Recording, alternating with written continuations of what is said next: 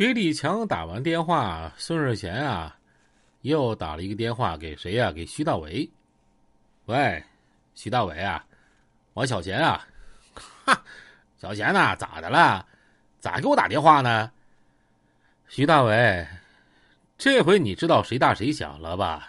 大小王能分清了吗？啊，李强已经出来了，知道不？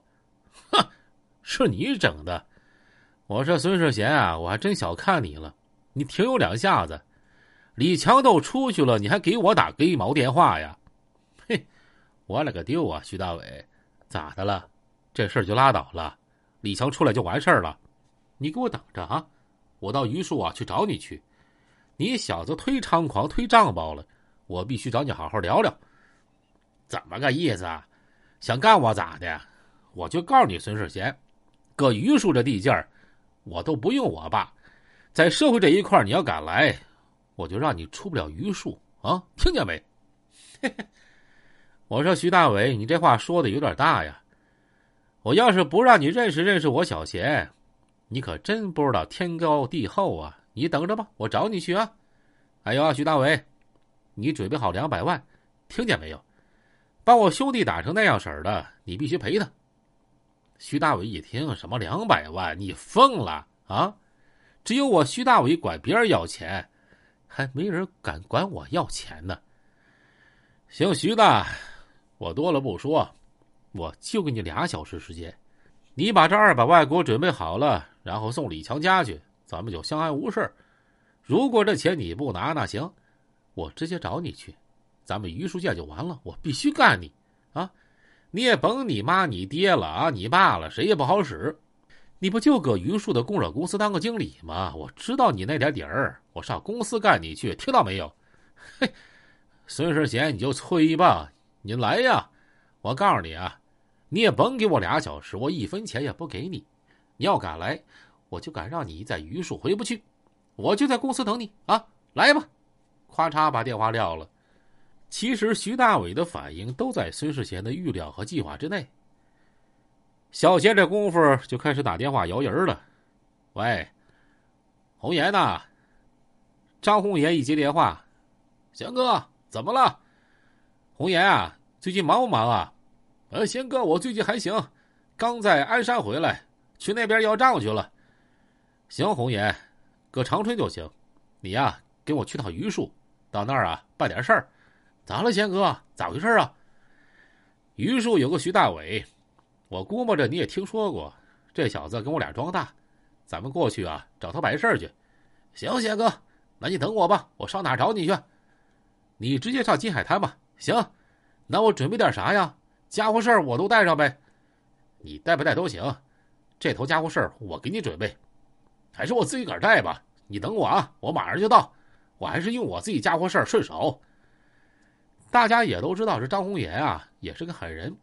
就这么的，张红岩和张涛带着兄弟，带着家伙，开车到了金海滩。孙世贤带着兄弟就直奔榆树了。他咋想的呢？我这回必须把你徐大伟给收拾明白了。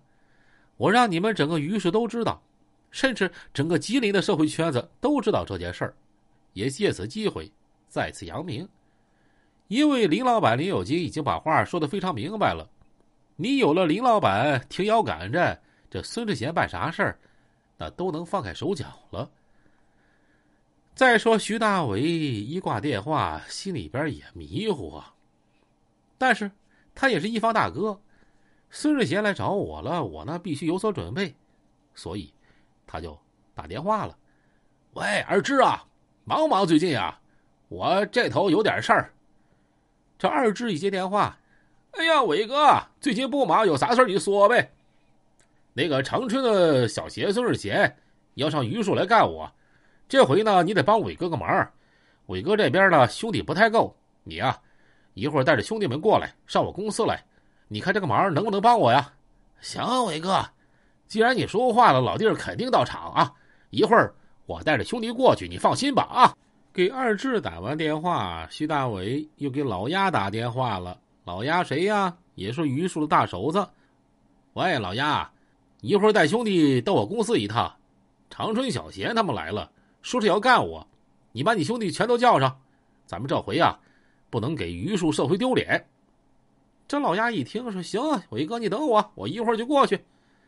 就这么的，徐大伟把榆树两伙最强的势力都给叫过来了。有的听友就问了啊，这二只老鸭又是谁呢？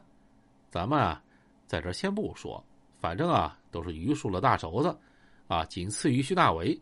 有时间的话，咱们呀单独给大家讲一讲。这二志和老鸭接完电话之后，马上归拢归拢，拢吧拢吧，自己身边兄弟带上家伙事儿就往这边赶。其实这俩人和徐大伟的关系也都是面上的事儿。说实话，在榆树，徐大伟是牛那个啥，但是呢，这小子太仗宝了，太猖狂了。平时没事的时候啊，就基本不和你接触，他瞧不起你。这哥俩之所以今天给徐大伟面子过来，别的不说啊，一呢是长春和榆树的对峙，你这社会这帮人必须露面；第二呢，就是看徐大伟他爹的面子，毕竟以后哥几个。还要在榆树混呢，不是？他们哥俩和李强不一样，李强是啥呢？是重情重义，玩的是义气那一套。这哥俩玩的那是社会这一套啊，纯社会。你和徐大伟整好关系，他爹那头如果沾上点关系，那都能往大了混呗。